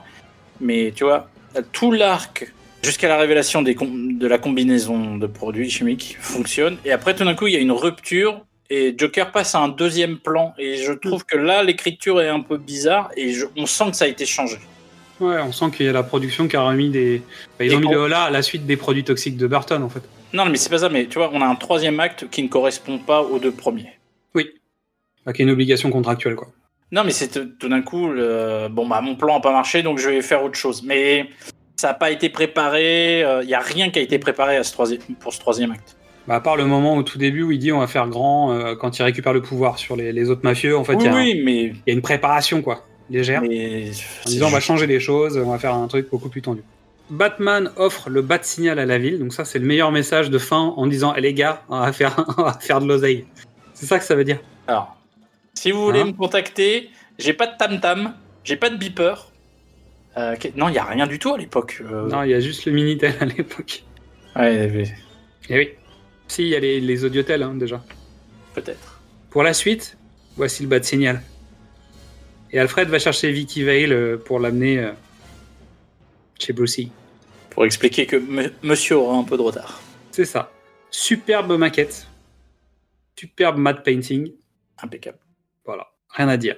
Et on finit sur la marche, Fin du film. sur le thème. Générique où tu restes jusqu'au bout, tu sais. Pas, pas pour lire les, les titres, juste Ouais. pour écouter la musique. Parce que le générique, il est, il est assez fort. Donc, comme nous l'avons déjà évoqué, tout ce bordel là, dont on va parler maintenant, c'est lié à un homme, Ray Parker Jr. Et la bande originale de Ghostbusters. Si ce mec n'avait pas fait ce hit sur ce film, on, on serait pas en train de faire l'émission qu'on est en train de faire. Même si on pourrait parler de la musique de Danny Elfman, mais ce qui va se passer, c'est lié à lui et c'est Mhm. lié à John Peters qui, qui a les droits. C'est de sa faute. C'est lui qui avait des idées de barjo. Son idée première était de faire un album face à face, Prince, Michael Jackson, où chacun incarnerait un des deux personnages. Prince serait le Joker et Michael serait Batman. Alors déjà, première chose, non, c'est pas Ray Parker Jr. Oui, ça aide, mais euh, la même année que, que Ray Parker Jr. vend, vend beaucoup de singles, euh, la Warner produit un film et un album qui s'appelle Purple Rain, qui est numéro 1 au box-office, numéro 1 euh, au cinéma, et qui fait de Prince une star absolue. Donc, il relance un film. Euh, je l'ai dit plusieurs fois euh, dans les précédents numéros, je n'ai jamais retrouvé cette information en préparant l'émission, mais je continue à affirmer que c'est Prince qui est venu sur le tournage, c'est sur les préparations, et qui a dit je veux faire un album, mais c'est pas vrai, on est d'accord, mais c'est la, la- la légende que j'aime à choisir. Donc, Warner a Mais décidé en de gros, faire- le truc, c'est que pour l'idée en fait de Michael Prince, dans les infos que j'ai trouvées, parce que je l'ai glané à plusieurs endroits, Michael, en fait, sa façon de travailler, c'est de prendre son temps, et ça se voit au niveau du nombre d'albums. Michael Jackson d'un côté, et quand tu regardes la, la, la, la, la disco de Prince, tu comprends bien qu'ils bossent pas de la même façon les deux en fait. Alors, Il y en a un, il a fait 400 titres, mais t'en as vu que 20, et l'autre, en fait, il en a fait 800, et tu les as tous vus en fait, ou quasiment. Euh, c'est pas. Donc, ils sont à la bourre, en plus qui- par rapport au projet. Bah, Michael Jackson, il pond, il pond un album tous les 10 ans. Je veux dire, il y a un moment où euh, Prince, il sort, euh, il sort 20 albums entre temps, tu vois. Oui, mais il en a 400 qui sont cachés derrière. Exactement. Mais disons qu'il produit énormément. Il passe très vite à un album suivant. En fait, Michael va peaufiner pendant très longtemps un album où il va choisir chaque titre, etc. Machin. Prince, il veut faire de la musique. Tu vois ce que je veux dire? On est, on est quand même sur deux types d'artistes qui sont différents dans leur façon de concevoir la musique, leur carrière potentiellement aussi. Même si euh, on les a souvent confrontés. Donc finalement, cette idée d'album face à face, c'est génial. Sauf que ça arrive un peu tard pendant la prod, qu'on sait que Michael Jackson, un, voudra jamais le faire parce qu'il est hors de question qu'il partage l'affiche. Et c'est deux, c'est pas sa méthode de, de boulot. Ça, ça peut pas marcher. C'est pas vrai. C'est pas vrai. Euh, alors deux choses. Euh, pendant la préparation, alors Warner veut un album euh, de musique pour vendre avec. Ça c'est normal. Prince veut bien. Michael est pris parce qu'il est en train de faire Bad. Et une anecdote que tu ne sais peut-être pas. Michael est venu voir Prince. Et Bad, le titre Bad, ça devait être un duo. Non, ça, devait être un duo. Et il dit S'il te plaît, viens voir. Et donc Prince raconte qu'il est arrivé au studio de Michael Jackson, qui lui a donné la maquette. Prince, il a dit Bah non. Et il est revenu. il Et tout le monde, a- tout le monde attendait. Il fait Bah alors? Il fait Bah non. La première ligne qu'il veut me faire chanter, c'est Your butt is mine. C'est de la merde. Donc Michael Jackson a été un peu vexé et de toute façon il se tirait la bourre depuis euh, depuis quatre ans. euh. Donc, voilà. donc Jackson était vexé donc impossible, Mais impossible. je pense que ça, ça aurait pas marché. C'était, ils étaient trop face à face. Ça, ça pouvait pas. Autant Michael a fait de- des duos. On sait qu'il a fait des duos avec Oui. d'autres. Bah, Il a des projets. Il a fait de Wiz. Il a, Mais- il a participé avec Paul McCartney. Ils ont chanté des choses ensemble et tout ça. Ouais, ouais. Il y, a, il y a eu des duos. C'est-à-dire que Michael, il était pas fermé aux duos. En revanche, sur un album entier où tu dois partager la vedette avec Prince, c'est pas possible. Non.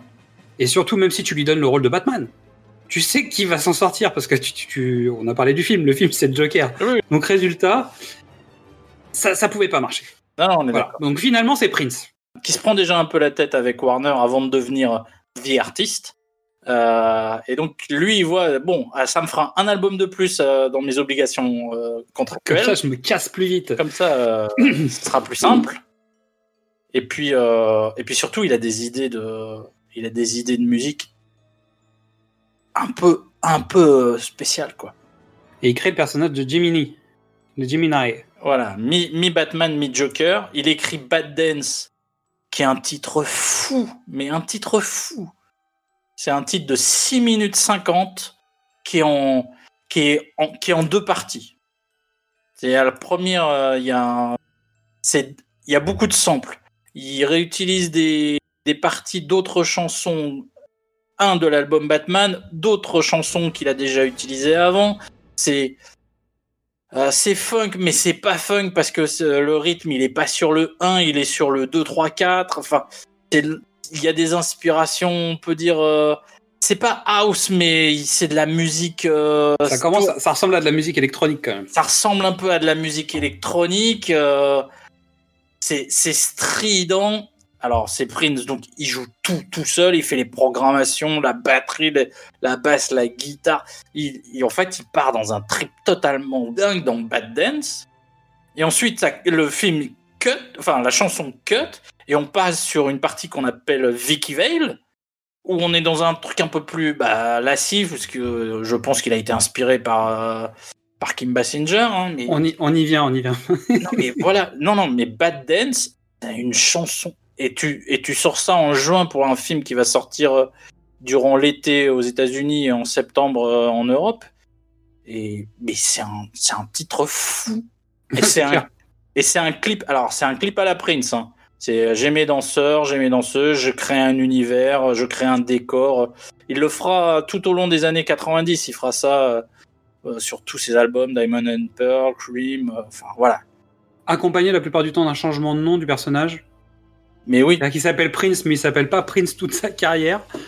Il s'appelle Love Symbol, il s'appelle plus. Euh, il Bah, il s'appelle The Artist. non, mais euh, il, il s'appelle Love Symbol, The Art- l'artiste précédemment connu comme Prince, juste pour des questions légales. Mais oui, il joue sur son, indi- sur son identité, il change de look.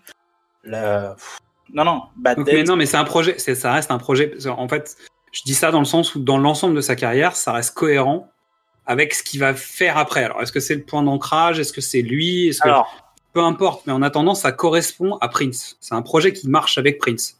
Alors c'était aussi une nécessité parce que euh, il a cartonné avec euh, Purple Rain et, et euh, Under the Cherry Moon a raté, est raté. Il a raté son coche. Le film, il est sur, il a tout fait dessus et c'est un projet euh, d'ego et c'est raté. Et l'album est raté.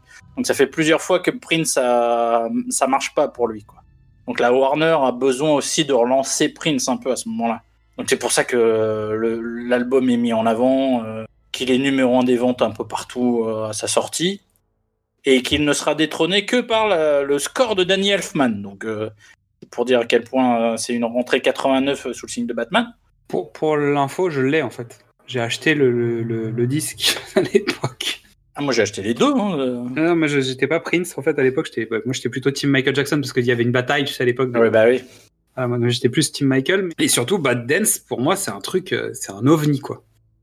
C'est-à-dire que moi, je l'ai mangé sans être fan de Prince, sans avoir le contexte et tout ça. Alors déjà, je comprenais pas pourquoi c'était la musique de Batman qui était pas dans le film. J'étais plus jeune. hein.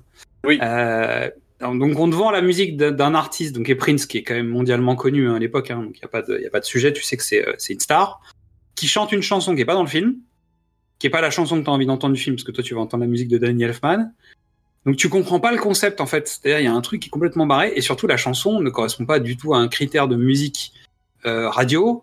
Euh, c'est pas, si tu veux, c'est un truc, c'est un ovni. Tu, tu vois pas le rapport avec le concept du film qui est ultra marketé. Alors même si on comprenait pas encore ce qu'était le marketing, clairement ce film a lancé le début du, du market de masse. Tu sais sur, euh, on fait de la promo. J'avais mes goodies. Tu sais, t'as tes goodies machin et en fait t'as la chanson de Prince. Non, Ça matche pas, tu vois. Qui colle pas. Lucas invente le merchandising pour les enfants. Ouais. Batman le fait pour les adultes. Ouais. En 89. Et euh, Jurassic Park met la couche finale en 93. Ah, j'hésite. J'hésite. Euh, Je pensais aux Tortues Ninja aussi. non, Il y avait des jouets chez McDo et t'avais le film que mais- t'avais au cinéma et t'avais mais des jouets chez on est d'accord. McDonald's. Non, mais ça, c'est pour les enfants. Mais Jurassic Park, euh, Ouais, Jurassic Park, met tout le monde d'accord. t'en as eu. Voilà. Le, le merchandising a, tout, a changé après Jurassic Park. Bah, disons qu'il a rassemblé et les goodies pour les nerds et les jouets pour les enfants. Et, et les qui étaient achetés t-shirts par les nerds, tu vois. et les t-shirts pour les adultes. Et euh, voilà. Et encore aujourd'hui, hein. c'est-à-dire que le symbole, il est toujours. euh, Mais oui. le logo du parc, il est toujours aussi efficace. Pour en revenir à l'histoire de, de Kim Basinger, donc Prince s'est mis en couple avec Kim Basinger à cette époque.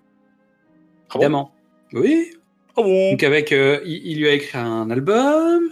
Ils ont Ah fait bon? des duos. C'est pas possible. Une rumeur traîne comme quoi il laissait du miel en fait sur le matériel du studio aussi après, après les enregistrements. Il est chez lui, il faisait ce qu'il voulait. Il Tout- était tout chez ça- lui. Tout ça, tu sais, en fait, c'est radio rago, tu vois, c'est genre, Oui, tu, oui. tu laisses des pistes. Qu'est-ce qui est vrai? Qu'est-ce qui est du, du. Surtout pour la promo du titre Scandalous? Que c'est de la com? Est-ce que. bah, tu vois, c'est ça qui est bon en fait. c'est- ça qui est. C'est c'est le, c'est le mythe Prince. Tu sais pas. Tout est possible. Donc, album enregistré en 6 semaines, Oui, bah ça c'est. à peu près, bon, c'est classique. Et numéro 1 pendant 18 semaines. Pas mal. Bah Donc ouais. le film Batman euh, rapporte 251 millions de dollars sur le marché nord-américain, 160 millions à l'international, soit un total de 411 millions 500 000 dollars pour un budget de 35 au démarrage. hein. Voilà, voilà. Plus de 2 millions d'entrées en France. Beau score. C'est ce que fait John Peters quand il, il touche ses royalties. Non, Bah, il s'achète euh, le. il fait la bad dance. Non, non, mais il s'achète sa maison euh, dans laquelle euh, ira plus tard Kevin Smith pour pitcher Superman. Ah oui, d'accord. Bah oui.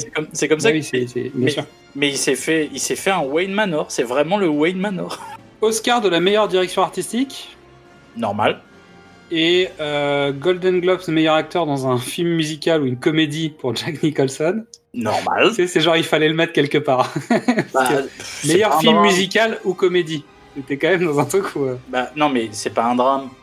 Non, c'est pas un drame. Donc c'est le reste. Quoique, le personnage est dramatique. Non mais on est d'accord, bon. c'est pas, tu vois, c'est pas Kramer contre Kramer. Saturn Award, meilleur film fantastique, meilleur acteur Jack Nicholson, meilleure actrice second rôle Kim Basinger, meilleur costume et meilleur maquillage. Bam bam bam bam bam bam. Bon, c'est l'année où, de toute façon, Saturn Award, il y avait que Batman. C'est pas la peine de, de- de le reste. Trois scènes clés pour toi. Tiens. Donc l'intro euh, sur le logo du Batman, Ok. évidemment, absolument, c'est euh, ma, mais vraiment, c'est-à-dire qu'il y a, il y, a, il y a des moments de cinéma qui ont changé ma vie. Celui-là en fait partie. L'apparition de la Batmobile Ok. et euh, le rire du Joker. Donc moi, je dirais la première apparition de Batman, costume qui descend là. La naissance du Joker, parce que bon, voilà. Et Bruce et Vicky dans la cuisine. Moi, j'avoue, euh, Ah, je trouve que Batman. depuis, on n'a rien eu, on n'a rien eu d'aussi efficace. Sur tous les Batman qu'on a vus, on n'a rien eu d'aussi efficace. Euh, je suis pas d'accord. Il y a, euh, moi j'aime beaucoup la scène, euh, euh, la scène où Maggie Gyllenhaal essaye de rassurer euh, Aaron Eckhart dans Dark Knight. Mais c'est pas avec le Batman. C'est ça. Mais c'est parce que c'est disons qu'un Batman, un Batman humain, tu Oui. sais, naturel. Voilà, j'en ai pas revu en fait. Et je trouve que cette scène, elle je l'avais limite oubliée. Et je trouve qu'elle est d'une justesse. euh, Un peu dans le Begins quand quand euh, quand Cathy Holmes découvre que euh, Bale va essayer de tuer Falcon et qu'elle lui met des gifles, machin. Là il y a y a, y a ça aussi. Ouais. Après, c'est pas dans la même, c'est pas tout à fait le même contexte. Quoi. Mais c'est pas le même truc. On est d'accord. Danny Elfman, on y revient, parce qu'on va revenir sur Prince après évidemment, mais on va parler de Danny Elfman parce que sinon on va pas en parler, et c'est pas juste. Il faut parler de Danny Elfman. Donc c'est le compositeur quasi exclusif de Tim Burton. Ouais. Même s'il y a eu une petite brouille à un moment, ils ont fini par se retrouver quand même. Ça arrive. hein. Euh, il travaille aussi beaucoup avec Sam Raimi, qui va entraîner pas mal de choses. Donc en 1982, il compose sa, comp- sa première musique de film pour un film qui s'appelle Forbidden Zone pour son frère Richard Elfman. Donc deuxième étape, 1985, sur une bande originale d'un film qui s'appelle Pee-wee Herman Big Adventure, quelque chose comme ça. Il rencontre un certain Tim Burton. Et à partir de ce moment-là, eh bien voilà. Donc je vais faire une petite liste légère. Donc il a travaillé sur Batman, sur Darkman, sur Beetlejuice, sur Dick Tracy, sur l'étrange Noël de Monsieur Jack, sur Mission Impossible, sur Men in Black, sur Spider-Man, sur Hulk de Ang Lee, sur Hellboy 2, sur Avengers l'ère d'Ultron, sur 50 nuances de grès, et bientôt sur le Doctor Strange 2. Tu oublies deux choses très importantes. Attends. Après, il a fait de la télé aussi. Ah, d'accord. Je peux aller sur la télé Ça te Ah, va ou pas sur la- Ouais. Va, sur la Sur la télé. donc c'est le responsable du générique des Simpsons. Ouais. C'est le compositeur de la musique du générique des Contes de la Crypte. Ah là. C'est le compositeur de la musique de Flash. Euh, lequel euh, Je le- pense que c'est Flash euh, tout court, c'est-à-dire le, le- le- générique de Flash, c'est lui. L'original, mais qui a été repris dans la version récente en fait. Ah, je, je regarde pas le Arrowverse. Bah, a priori, je, alors j'ai un vague souvenir, je sais pas s'il est crédité au Arrowverse, mais il me semble qu'ils ont un truc qui ressemble beaucoup D'accord. à la musique du- de la version euh, série des années 90. Et il est aussi à la musique de Desperate Housewives. Le mec n'est pas la pop culture, tu vois. Et c'est lui qui a fait la musique de Weird Science, Exactement. qui est un film dont on, on devra parler un jour. Ok. Et- non, mais en fait, il faudra en parler dans un précédemment, parce qu'il y a une série, non? Ah oui, tiens, on n'a jamais Il y a fait eu un euh, film et une série. On n'a jamais fait le le, le, le diptyque film série. Mais Le j'ai pas envie. de- regarder la série, en fait. Ouais, ouais, j'ai- c'est un peu compliqué de, de me faire la série Weird Science. Donc, est-ce qu'on a besoin d'en dire plus sur Danny Elfman? Est-ce que ça va, là Est-ce que la liste suffit? Euh, à poser le gaillard Donc, je sais qu'on devrait parler plus de Danny Elfman, mais c'est pas le principe. Aujourd'hui, on parle de Prince, et on parle des chansons de Prince. Ce qui est compliqué sur ce concept de Batman, c'est que d'habitude, on a une chanson qui a fait un carton, et on en parle vraiment longtemps. Sauf que là, le projet en fait de Prince, c'est un album entier qui parle de Batman à la place de Batman, à la place de Bruce Wayne ou à la place du Joker, voire parfois à la place de Prince. En fait, chaque chanson est plus ou moins orientée euh, autour d'un des personnages et parle d'un des personnages ou de son point de vue, etc. Donc il y a un projet artistique qui est complètement fou, qu'il y a plusieurs titres qui sont dans le film, dans la diégèse du film, Ouais. d'autres films, d'autres chansons qui sont pas du tout dans le film et qui sont extra diégétiques et même extra cinématographiques, mais qui font quand même partie du, du projet artistique. Donc c'est un truc qui est quand même original. Et je me demande même si c'est pas une première en fait d'avoir un, un album de film inspiré du film. Parce que c'est un Euh. truc qui va revenir plus tard. Il y a, il y a- dans l'histoire du cinéma, il y a d'autres. C'est pas le premier album parce que je, par exemple, euh, dans, dans ma discographie, il y a Délivran- il y a l'album de Délivrance Mhm. où en fait t'as juste euh, le dueling banjos. De mémoire, t'as quelques t'as quelques sons du film, mais après c'est les, les guitaristes qui font de la musique euh, qui sont pas qui sont inspirés du film avec des guillemets quoi. Euh, donc non, je pense, enfin, tu vois, il y a des albums d'Elvis euh, sur euh, sur ces films d'exploitation.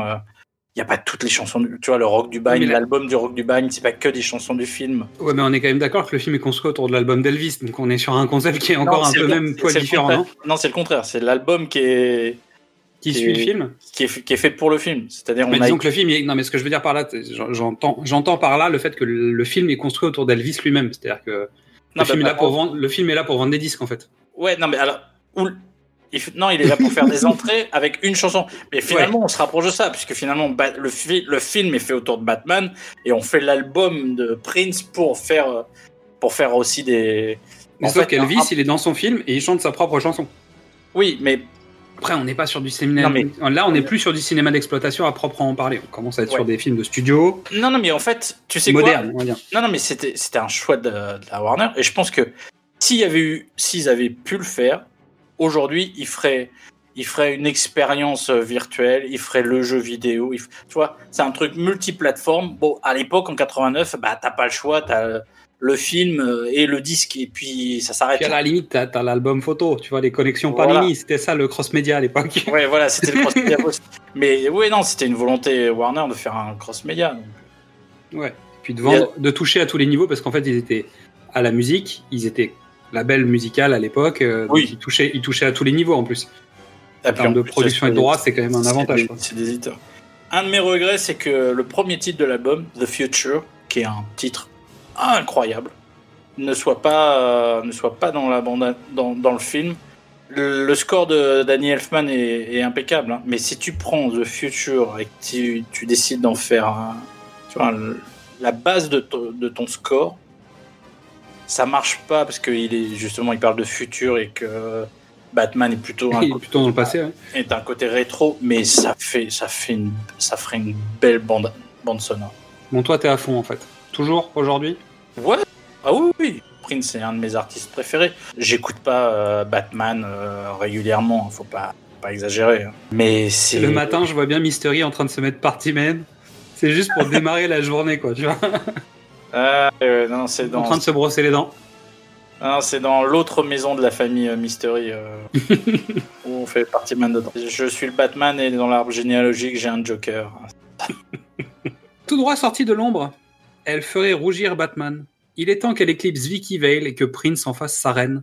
Et toi, Midissa, qu'as-tu pensé de ce titre? Mi-homme d'affaires pété de thunes, mi-personnage de cosplay SM. Il est le super-héros ailé qui a foiré son bac pro vol en plein ciel. Batman, le mythe, la légende, que dis-je, le number one de Gotham City et des Comic Con. Après Superman et Thor et les boobs de Wonder Woman. Mais peu importe. Nous le retrouvons ici dans un film courageux pour l'époque qui a demandé forcément un artiste-interprète qui le soit tout autant. Étonnant donc de voir Prince au générique de début. Surtout que moi je m'attendais euh, à le voir débarquer à n'importe quel moment au détour d'une ruelle, déguisé en Robin ou, en gangsta ou je sais pas moi en calamar géant, tu sais. Mais pas du tout. Il était juste chargé de la bande originale, en plus des orchestres qui étaient chargés d'apporter un petit côté cartoonesque au film digne de Warner et Bugs Bunny.